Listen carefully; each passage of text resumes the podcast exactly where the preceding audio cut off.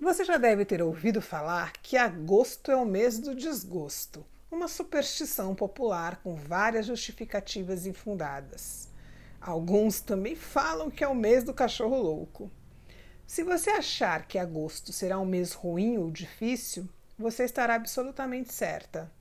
Se por outro lado você achar que tudo isso é bobagem e que será um mês tão bom quanto outro qualquer, você também estará certa.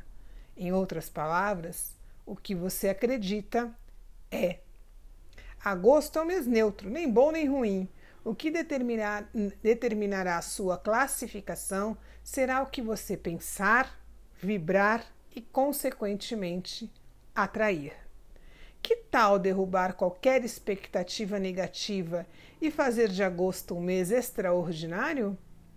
Você é o criador das circunstâncias da sua vida. Você está no comando. Pergunte-se: como posso fazer deste o melhor mês do ano?